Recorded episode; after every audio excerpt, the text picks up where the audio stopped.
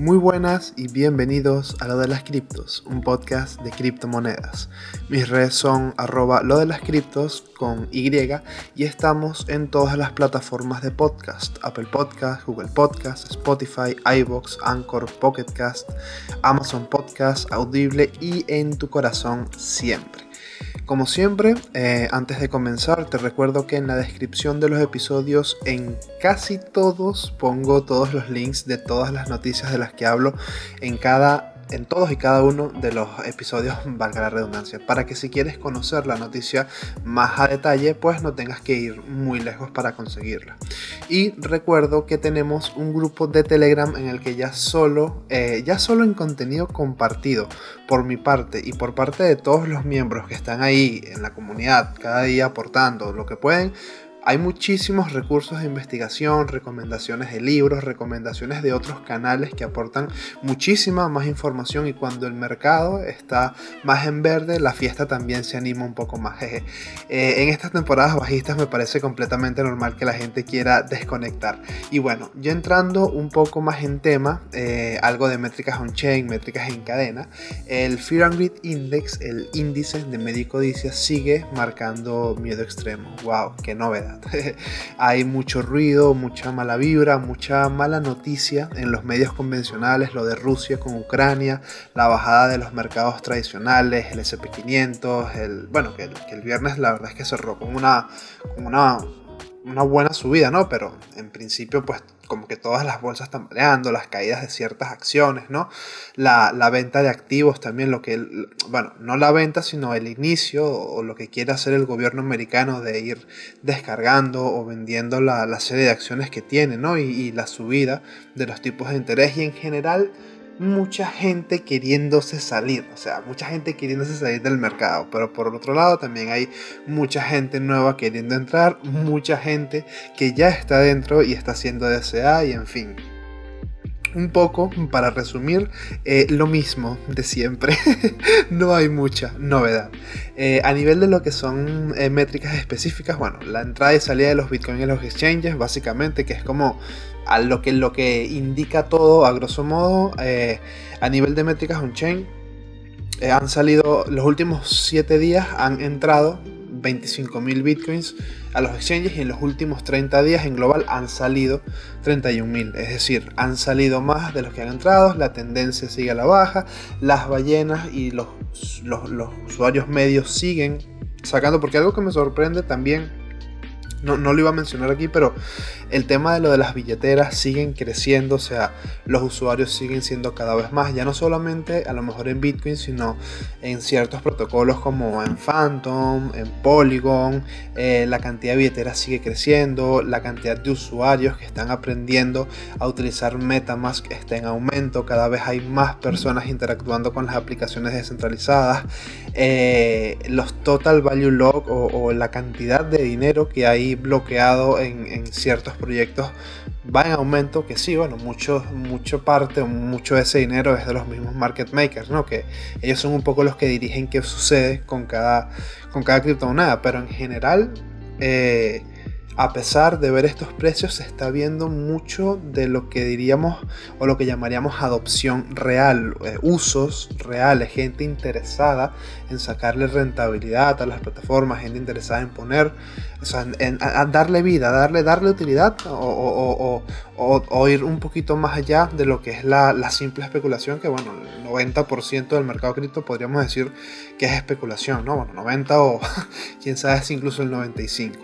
En fin, eh, ya con esto quiero entrar en la primera noticia de hoy, hablando con todo un poco el tema de lo de adopción, que es lo que me parece de las cosas más importantes. Eh, algo relacionado, no obviamente no directamente con la adopción, pero sí con el camino a la adopción. Es que eh, hay un podcast muy famoso que seguramente muchas personas que estén escuchando esto lo conocen, se llama The Wild Project. Eh, recientemente fue de invitado el Rubius y estuvieron hablando como, no sé, 20, 25 minutos de NFTs. Independientemente de si hayan hablado bien o mal, que en general, la impresión que a mí me dio es que lo harán muy bien. De hecho, el Rubius dijo que tenía un par de, NFTs. De hecho, tenía eh, uno de los NFTs de la colección de Adidas, de los NFTs que había sacado Adidas. Creo que eso lo mencioné en una noticia, no recuerdo bien. Pero él tiene, uno, tiene una de esas colecciones. Entonces, hubo muy buen feedback con respecto, con respecto, con respecto a eso, ¿no? Y claro, a mí me parece que es algo tan importante, por lo menos yo que soy como un boomer de las redes en el sentido que el rubio es literalmente, para mí, es la figura de youtuber por excelencia. Cuando tú piensas en un youtuber, cuando tus padres o alguien piensa en un youtuber, es como el rubio es, es la, la, figura de youtuber por excelencia. Le guste a unos más que a otros. O sea, personalmente, por lo menos para mí, como marcó mi época de consumo más de YouTube por ocio. O sea, Rubios para mí es una de esas personas que formó parte de horas y horas y horas de risas y pues que se haya tomado el tiempo para hablar de un tema que, que tiene como una cuota de mercado, una importancia tan grande dentro de, del espacio cripto, wow, que hable en este podcast que, eh, que es como uno de los podcasts más escuchados de, de, España, me parece que es algo brutal. O sea, lo malo o la cara B de esto es que obviamente eh, y esto es algo que es real y no se puede negar, es que los NFTs están muy demonizados fuera del espacio cripto. O sea, no son vistos con buenos ojos. Y esto es algo que se ha demostrado, por ejemplo, con decisiones de juegos tradicionales que dijeron que iban o a implementar NFTs en sus historias o, o que lo iban a sacar en sus próximos juegos y recibieron tanto hate por parte de sus comunidades que tuvieron que cancelarlo. O sea, todavía es algo muy desconocido para el público en general. El tema de los NFTs, los NFTs, es incluso algo desconocido para personas que ya llevan tiempo metidos en el tema de las cripto. Que ya te digo que con estar un mes y medio expuesto a canales cripto de YouTube ya está siendo spameado por el tema de los NFTs de alguna forma. Pero en fin, es un tema desconocido como lo era Bitcoin a los 2-3 años de haber salido. Que lo único que decían era que con eso se compraban drogas en internet, cosa que no es falsa. Bueno, más drogas se han pagado con dólares y euros y todo tipo de moneda fiat que, con Bitcoin, pero en fin, sí, o sea, por lo menos con el tema NFT, igualmente cada vez son más los usuarios que se apuntan a plataformas como OpenSea, como a Rarible, como a Google House, como a Vivi, o sea, lo que ha pasado con Vivi estos últimos meses ha sido una locura, muy eh, influenciado por parte de los youtubers americanos y los influencers americanos que ahora están como más metidos dentro de la app y están como más conscientes del, valor que tienen estos coleccionables, entonces como que estalló, o sea, literalmente como que estalló de precio y eso fue como, wow, impactante, de verdad impactante. Yo que siempre he estado metido en eso, ya bueno, ya me voy a poner a hablar mejor, dejamos a Vivi para el final porque tengo una super noticia relacionada con eso que, que, que por lo menos a mí me dejó a cuadros, me dejó a cuadros. Pero en fin, vamos con otra noticia siguiente, dejando un poco lo del tema lo del rubios con los NFTs. A mí me parece, sin duda, me parece una noticia brutal el hecho de que hablen de un tema de una forma tan normal, de una forma tan tranquila, de una forma tan amena, que no los demonicen, que no, que no hablen, que tampoco los halaguen y que para eso ya estamos nosotros aquí, para eso ya estoy yo aquí hablando y echándole flores a los NFTs, pero que por lo menos los mencionen y tipo, sí, son algo que está aquí, te guste o no, existe y muy probablemente el, formato del NFT ha llegado para quedarse. Me parece, me parece muy, muy, muy interesante y me parece muy chulo, me parece muy chulo. Siguiente noticia, Binance presenta una solicitud en España para hacerse oficial en el país y bueno, tener su propia sucursal o su pequeña Mac franquicia. Hace pocas horas Binance dio a conocer en un comunicado de prensa enviado a Criptonoticias que hoy, viernes 28 de enero, presentó su solicitud al registro del Banco de España para proveedores de servicios de criptomonedas. Esto supone el desembarco de la compañía en el país con la intención de crear una filial española. Binance es la empresa de comercialización más grande y con más volumen actualmente, o sea, ya operaba en España, aunque estaba como una especie de, tipo como un limbo regulatorio. Desde el pasado noviembre estaba en una especie de lista gris por no contar con la autorización para realizar eh, este tipo de actividades en el país, al igual que creo que todos los exchanges, podría decirse, o por lo menos todos los exchanges tipo que operan en España, pero que no están, sabes, que no están regulados, por supuesto. Ahora, con la aplicación en el Banco de España saldría de esta especie de limbo si por supuesto cumple con las regulaciones nacionales sobre las criptomonedas, que habría que ver cuáles son. Desde la compañía declararon eh, que con este movimiento la empresa formaliza su compromiso con los reguladores locales. Eh, por supuesto, eh, esto implicaría que comience a operar ante la ley antifraude defendida por el Ministerio de Hacienda, lo cual exige que los exchanges de Bitcoin envíen los datos y movimientos de dinero de sus usuarios con el fin de protegerlos ante la ley y combatir las actividades delictivas. Es que me da tanta risa porque es como, obviamente, quieres que participen porque obviamente quieres saber cuánto tiene cada uno para poder sablearlos como es, pero está bien, no entraremos en esa disputa. me, parece, me parece perfecto. Obviamente, sinceramente, ya jodas aparte y, dejando un poco lo del tema de, de defraudar Hacienda. Eh, me gusta mucho esta noticia y me gusta lo que trae consigo. O sea, me gusta más, me gusta que haya más, más transparencia, más seguridad a los usuarios que están dentro del país. Hay obviamente un sector o una parte de usuarios que no está contento con esta noticia. Me imagino que por algún tema con respecto a eso. Legalización, impuestos, pero bueno. Este, no sé qué esperaban, la verdad. Binance está haciendo alianzas políticas y dando el primer paso con todo. Están tomando la iniciativa por si vienen regulaciones, pues cuidarse un poco las espaldas. Y no solamente eso, ya ellos venían tipo dando pasitos como por ejemplo limitando los, los retiros eh, eh, a la gente sin KYC, sin, KYC sin, sin Know Your Customer, a la gente sin, sin, sin, sin verificar con el tema del DNI en Binance. Antes los retiros eran una burrada, después los empezaron a limitar, los empezaron incluso a limitar para las personas con menos cantidad de Bitcoin en, en sus billeteras. O sea, poco a poco empezaron como a recortar y a quitar permisos, como que estaban muy, muy laxos y estaban como muy relajados y se empezaron como a poner las pilas. Y pasito a pasito, pasito a pasito, bueno, ya están como que queriendo legalizarse y regularse dentro de los países en los que quieren operar. Lo cual a mí al final de, todo no me parece mal, o sea, me parece bien que haya una atención al cliente aquí en Binance España, que no sé si ya lo hay, porque nunca lo, he tenido que utilizar, pero en fin, no me parece, no me parece algo malo. Igual seguramente sigo utilizando Binance e igual seguramente sigo utilizando KuCoin, Ascendes, BigRex, BitMax, Gate.io, PancakeSwap, SushiSwap, WagyuSwap, AstroSwap, o sea, ¿qué me están contando? Si hay como 400 exchanges más. En fin, siguiente noticia. Em, ¿Qué más tengo? ¿Qué más tengo por aquí? Ajá. Eh, el Tribunal de Justicia de la Unión Europea declara ilegal el modelo 720, que para el que no lo sepa, el modelo 720 es la declaración de la Agencia Tributaria de Bienes en el extranjero, bienes entre los cuales se debían incluir, por supuesto, eh, los criptoactivos que se tuvieran en exchange no registrados en España y que superaran, eh, si no me equivoco, los 50.000 euros. En fin, el desglose y el detalle de esta noticia están en la descripción del episodio, por supuesto.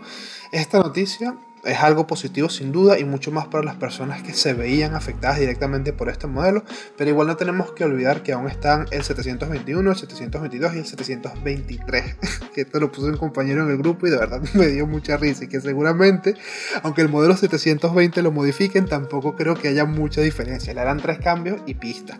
Yo sobre esto no sé mucho, pero sí sé que por el chat de Telegram del podcast compartieron un par de programas en formato podcast que tiene varios episodios del tema fiscal. Creo, si no me equivoco, creo que era Café y Criptos, pero es que no estoy, no estoy seguro y no lo, no lo, no lo revisé. En fin, también tenía una noticia eh, que era la siguiente, que hablaba de Phantom Network, que es una red que salió de la nada y de repente todo el mundo está hablando de ella. Y Phantom Network, eh, al parecer, superó a Binance como el tercer mayor ecosistema DeFi del mundo. O sea, a nivel de cantidad de TVL, el TVL es el Total Value Lock o la cantidad de dinero bloqueada dentro de esa plataforma.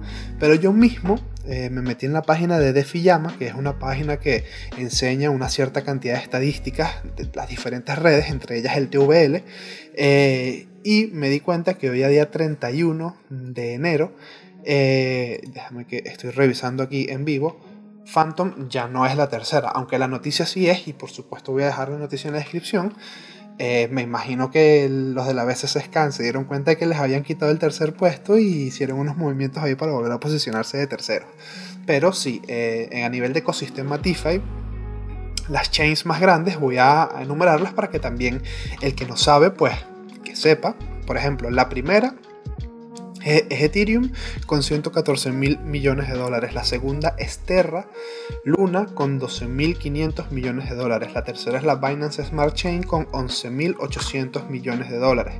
La cuarta es Phantom con 9.000 millones de dólares. La quinta es Avalanche con 8.500 millones de dólares. La siguiente sería Solana con 8.000. La séptima Polygon con 4.600. La octava Tron. Tron que yo bueno, yo nunca llegué a, utilizar Tron. Tron se utilizaba al parecer hace, hace como tipo de 2019, 2018. Era una red bastante utilizada. No sé qué tan utilizada sea a día de hoy.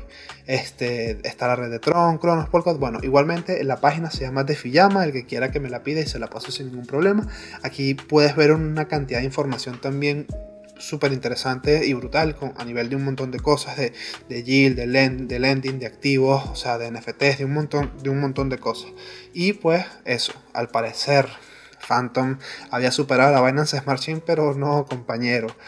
la Binance Smart Chain tiene que estar ahí en el, en el top 3. Siguiente noticia. Este Mercado Libre se acerca o mete la patita dentro del mundo cripto haciendo dos inversiones. Una en Paxos y otra en Mercado Bitcoin. Este Mercado Libre, es, para el que no lo conozca, es una de las plataformas de e-commerce más grandes de Latinoamérica con más de 70 millones de compradores. Eh, eh, Mercado Libre es, es, sin duda, es como decir el Amazon de Latinoamérica. Yo, por lo menos en Venezuela, en, en la época de mayor crisis, yo utilizaba muchísimo, muchísimo la plataforma de Mercado Libre, la plataforma de Mercado Pago. Y, ellos fueron muy avanzados a, su tiempo. Ellos tenían una plataforma muy similar a la de PayPal eh, llamada Mercado Pago que operaba directamente con Mercado Libre, algo así como PayPal opera directamente con eBay. Es muy, muy, muy similar.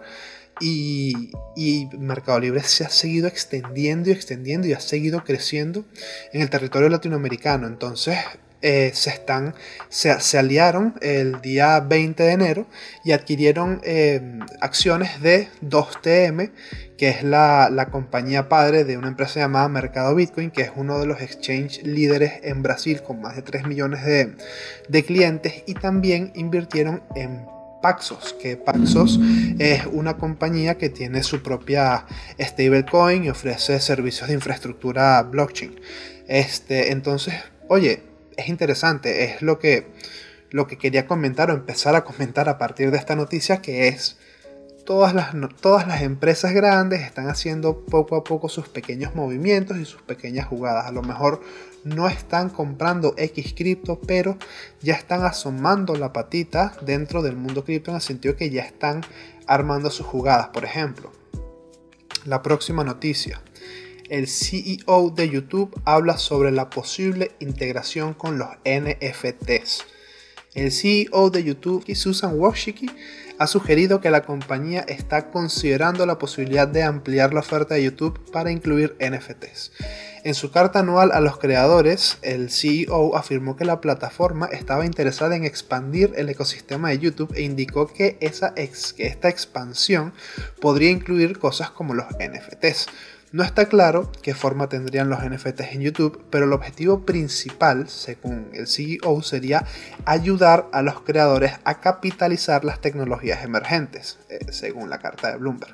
Eh, en esta carta, eh, Wojcik se refirió al Web3 como una fuente de inspiración para YouTube, llamando la atención específicamente sobre las DAO, que son estas organizaciones descentralizadas o estas organizaciones de gobernanza descentralizada. Em, y por último, este, también declaró, que, declaró lo siguiente. El año pasado, en el mundo de las criptomonedas, los tokens no fungibles, incluso las organizaciones autónomas descentralizadas, las DAOs, han puesto de manifiesto una oportunidad antes inimaginable para hacer crecer la conexión entre los creadores y sus fans.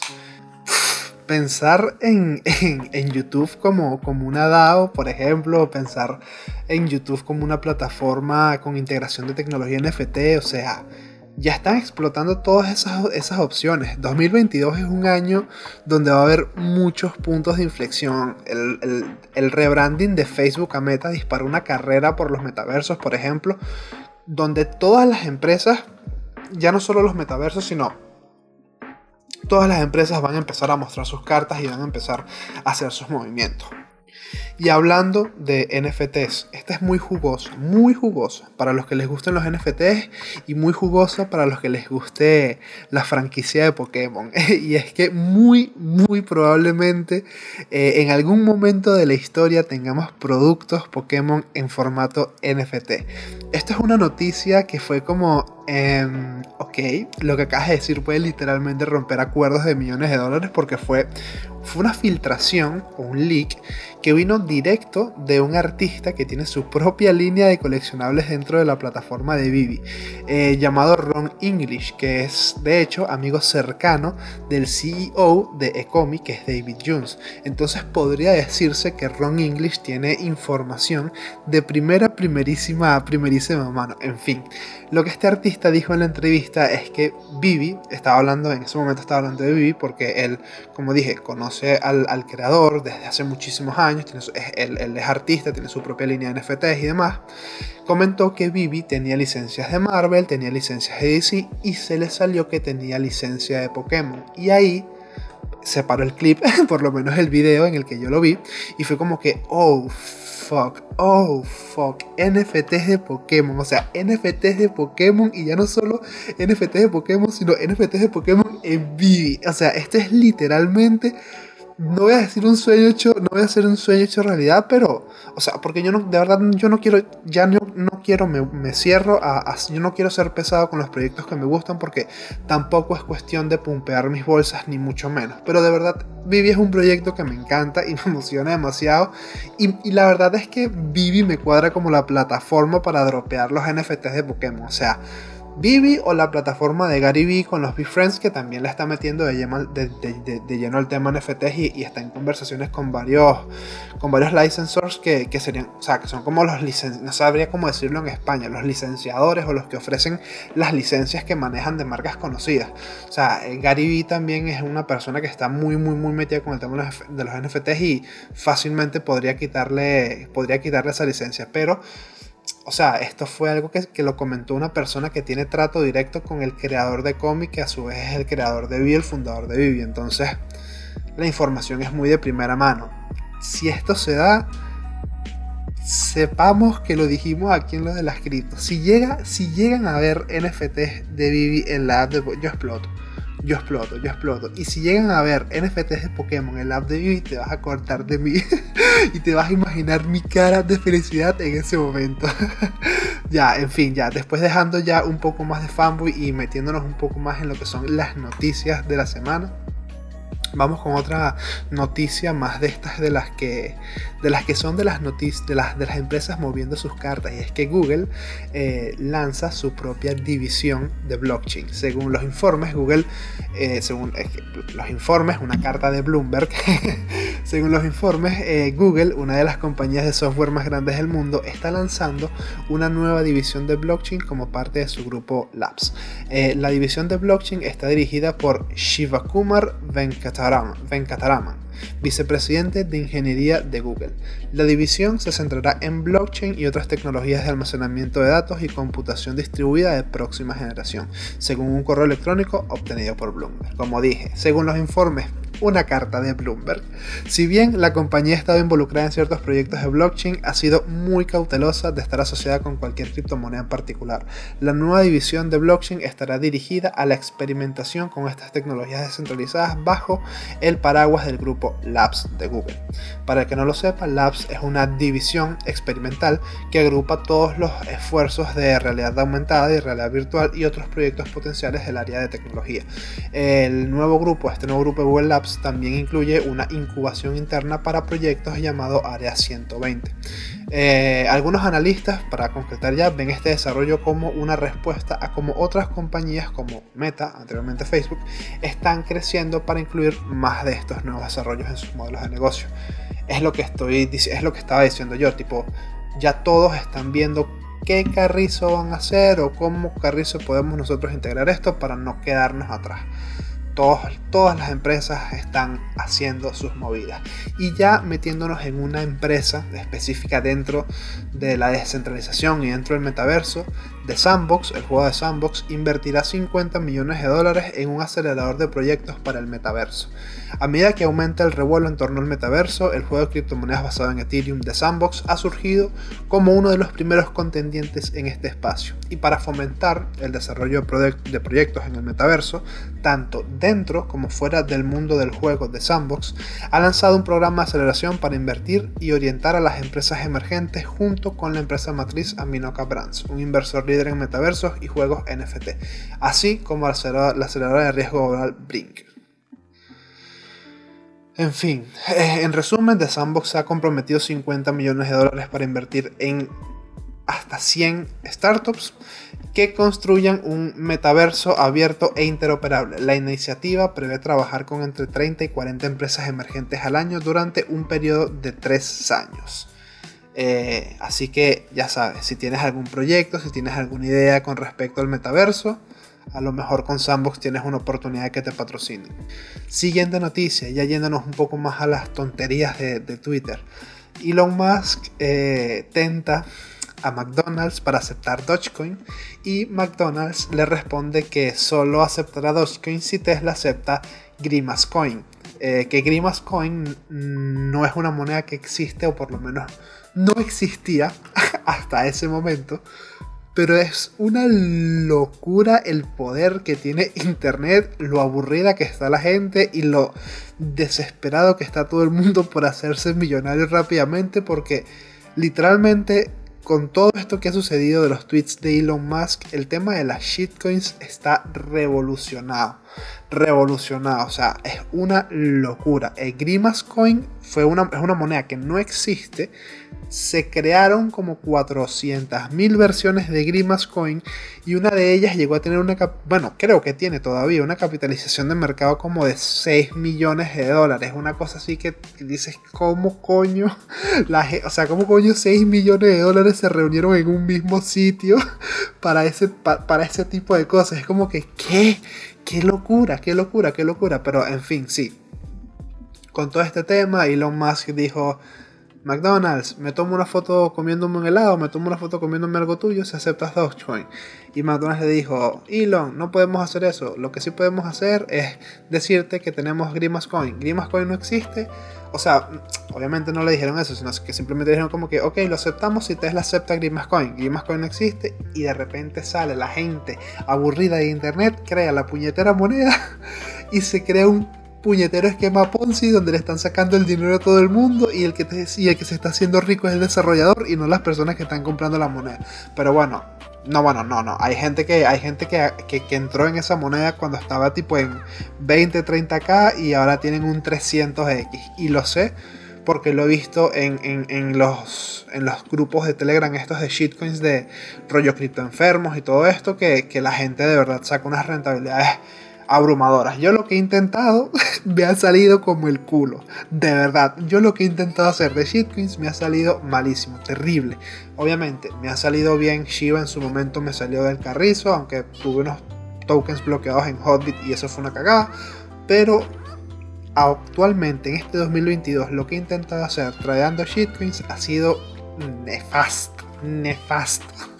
Pero en fin, sí, este, lo de Elon Musk con McDonald's y, de paso, ya no solo es, que es Elon Musk con McDonald's, es que de repente McDonald's empezó a, toquetear a la gente del mundo cripto, empezó a seguir a, seguir a Charles Hoskinson por, por, por, por, por, Twitter, empezó a seguir un montón de figuras del ecosistema cripto, Binance le hizo una publicación y los etiquetó eh, hubo algo ahí muy raro que, o sea, fue, fue, tan raro que uno puede llegar a decir, nada, esto está cuadrado. O sea, todo esto está cuadradísimo y esto lo hablaron entre ellos porque de verdad se ve todo muy, muy permisivo de Binance usando así los derechos de McDonald's así de la nada con un tweet, no sé, no sé, no sé, me pareció todo muy raro y muy sospechoso. Me pareció todo muy raro y muy sospechoso, pero en fin. Siguiente noticia.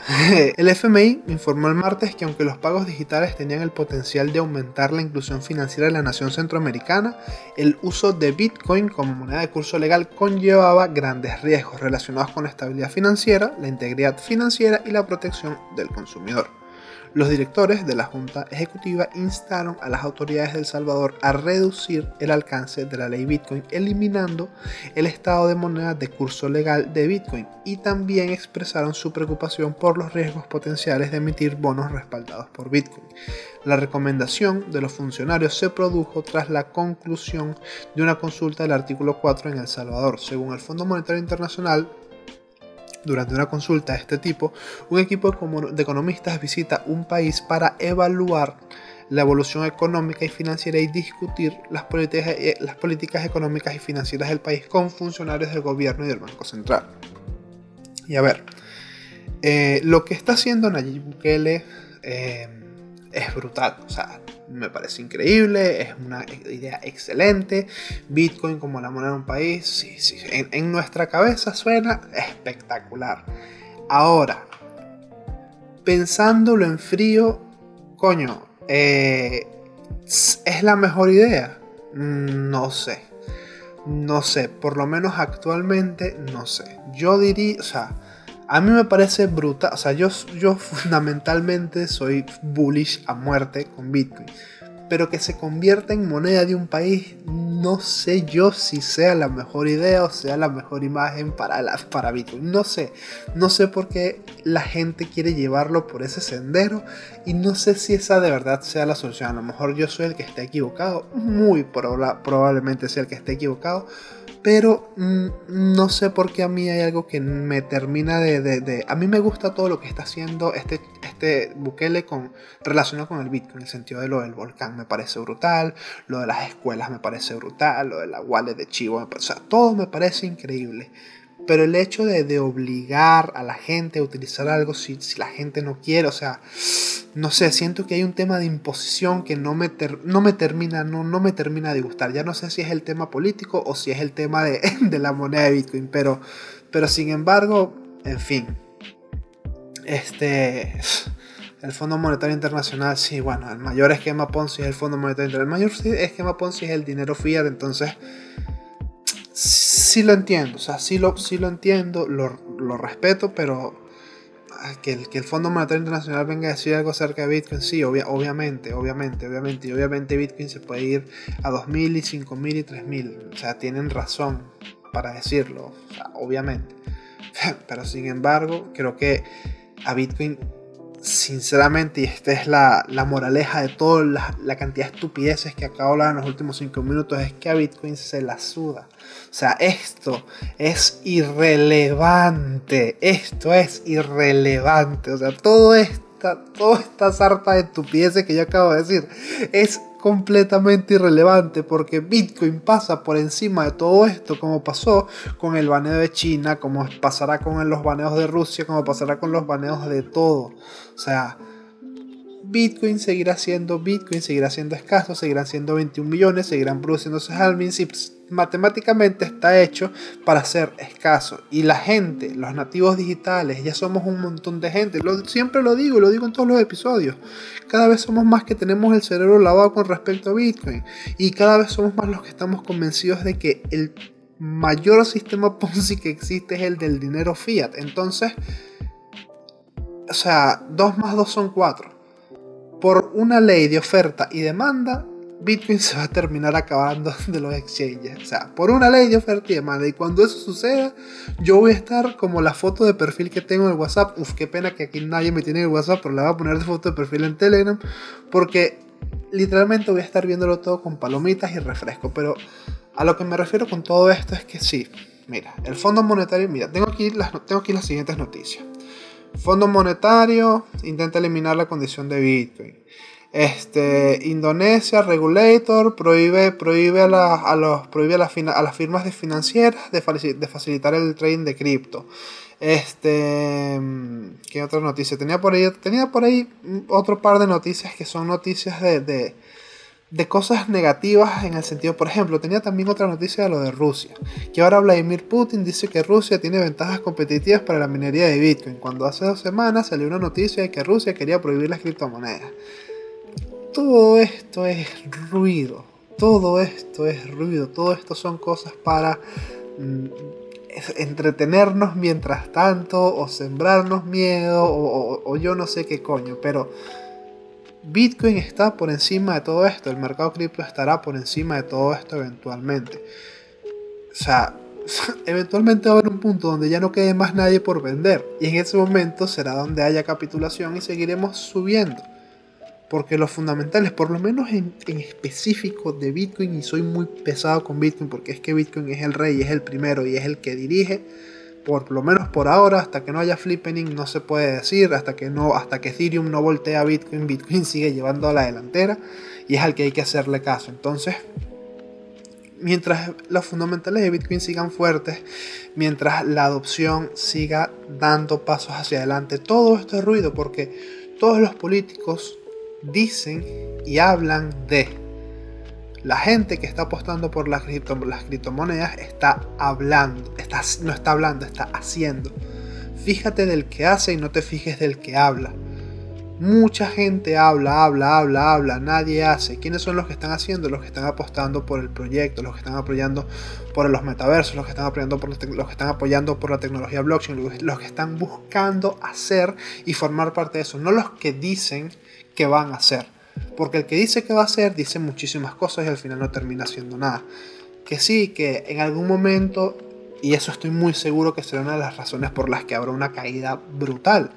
Que vendrá el tema de regulaciones, vendrá el tema del, miedo, del food, será toda una locura, pero hasta ese, hasta, hasta ese momento no sabemos cuándo eso va a llegar y mientras tanto hay gente que está haciendo y se está posicionando. A nivel de Bitcoin, las ballenas siguen acumulando, bla, bla, seguimos acumulando, los holders siguen creciendo, cada vez son más personas llegando al espacio cripto, cada vez son más personas que escuchan este podcast. Yo lo veo en mis propias estadísticas. No es que cada vez llegamos a más personas que ya forman parte del espacio cripto, es que cada vez llegan más personas nuevas y cada vez llegan más personas que dicen, hola, es mi primera vez que estoy llegando, es la primera vez que estoy haciendo bienvenido, bienvenido al mercado más salvaje bienvenido a un sitio donde tienes que estudiar demasiado si no quieres salir quemado. O sea, así de, así, de claro, sencillo y crudo, pero igualmente es algo que se disfruta y es algo que en los momentos en los que menos te lo esperas te puede pegar un petardazo y te puede solucionar ya no solo el mes, sino la semana, el día, la, o sea, todo. Entonces, simplemente paciencia, o sea, paciencia. Yo obviamente me gustan las noticias, me gustan traer fundamentales, pero a la vez estoy también como con una sensación muy, no sé, mi corazoncito está muy, muy, muy, muy alcista porque siento que después de, bajar, bajar, bajar, bajar, bajar, eventualmente en, algún momento retomaremos el, el camino alcista. Y todo lo que hemos estado haciendo todas estas semanas, todas estas, todos estos meses de ahorro, de DCA, de estudio, de investigación, todo rendirá frutos. Y, no sé, lo, tengo, lo tengo, lo tengo así como. Tengo esa, esa, esa, esa, esa, esa, pica, esa picardía, porque las noticias apuntan a ello, los fundamentales apuntan hacia ello. No, no hay razón por la que no creerlo. Que es, que es lo mismo que, Rusia prohíbe, pues que prohíba, que, que, Indonesia quiere prohibir el trading, que, que prohíbe el trading, me, me la sopla, me la sopla. Google está creando su propia división de blockchain. Instagram dijo también, Facebook dijeron que también iban a, trabajar la, la, integración con los NFTs. Twitter tiene una billetera, tiene, tiene el, eh, habilitado para poder hacer donaciones de Bitcoin a las, a las cuentas. Hago también el spam por si alguno me quiere hacer una donación en Bitcoin. Por supuesto está la billetera puesta en mi Twitter, arroba lo de las criptos. Pero, eh, sin embargo, a lo que me refiero es que las empresas siguen haciendo. Eh, Crypto.com, CRO está presente. Binance acaba de cerrar un acuerdo con Argentina, este, con la selección argentina de fútbol. Em, eh, cada vez son más las empresas que se Velas se fue al espacio, Velas cerró un acuerdo con Ferrari, este, hay un montón de proyectos que están haciendo cosas con un montón de famosos. Katy Perry en su momento sacó sus NFTs en la, en la plataforma de Tita. Messi sacó sus propios NFTs. Todo, o sea, adopción, adopción, adopción, adopción. Lo único que veo cuando miro para cualquier lado, miro a la izquierda, veo adopción. Miro a la derecha, veo adopción. Miro al frente, veo adopción. Es lo único que veo. Es lo único que veo a mi alrededor. Y a lo mejor las monedas no están subiendo de precio, pero hay ciertos activos que no dejan de revalorizarse.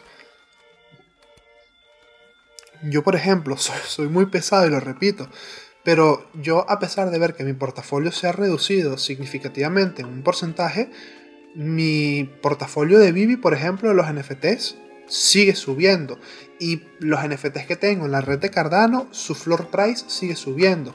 Entonces, todo depende, todo depende, todo depende. Y, como dije, por cierto, en el grupo de Telegram también dejé un, un hilo de una cuenta de Twitter que me parece súper interesante con como 14, 15 formas de generar dinero dentro del espacio cripto. Eh, si, si, si si no las conoces, las 14, dudo que conozcas las 14, pásate y échale un vistazo porque de verdad está súper, súper, súper, súper interesante.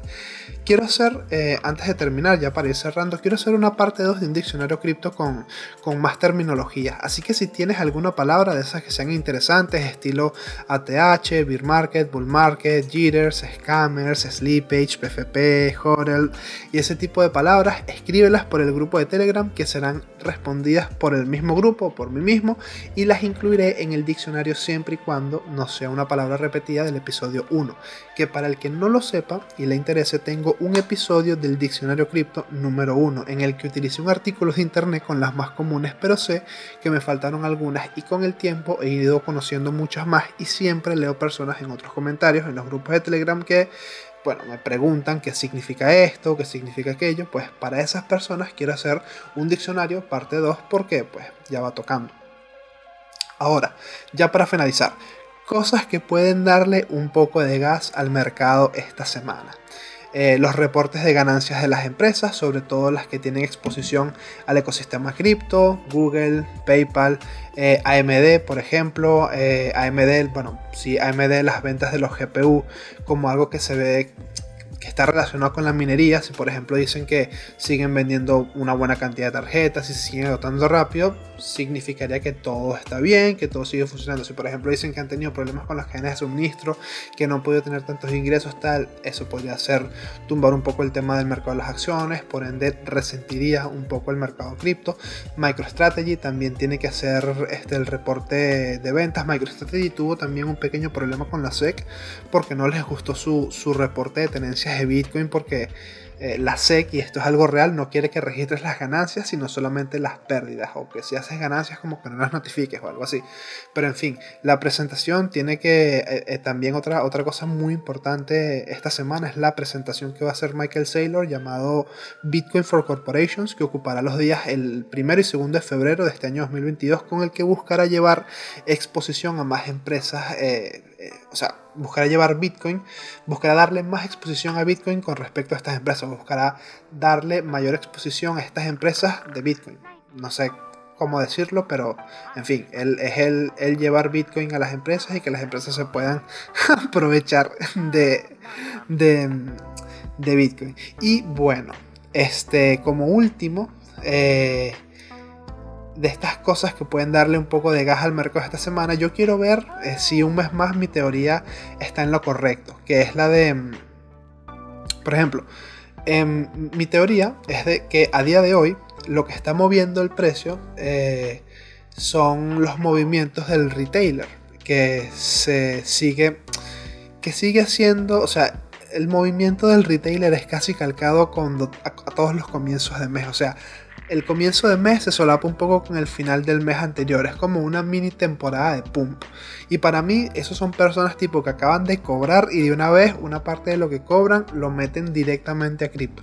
Y eso de cobrar al final de mes es algo muy clásico. Bueno, al final o a primeros de mes es algo muy clásico en muchos países. No sé, es una teoría loca, pero que tampoco es tan loca si te pones a pensar fríamente. O sea mm, pensar que los primeros de mes hay unos movimientos alcistas es porque hay mucha gente metiendo, igual que por ejemplo lo que sucedió tipo el 25 de diciembre o los días estos muy claves de, diciembre es porque seguramente a los chavalines les regalan, chavales de 18 y 19 años, los papás o los tíos o los abuelos les regalan 100, 200, 300 euros y hay más de uno que dice, mira, yo voy a meter eso en cripto y eso pega pum.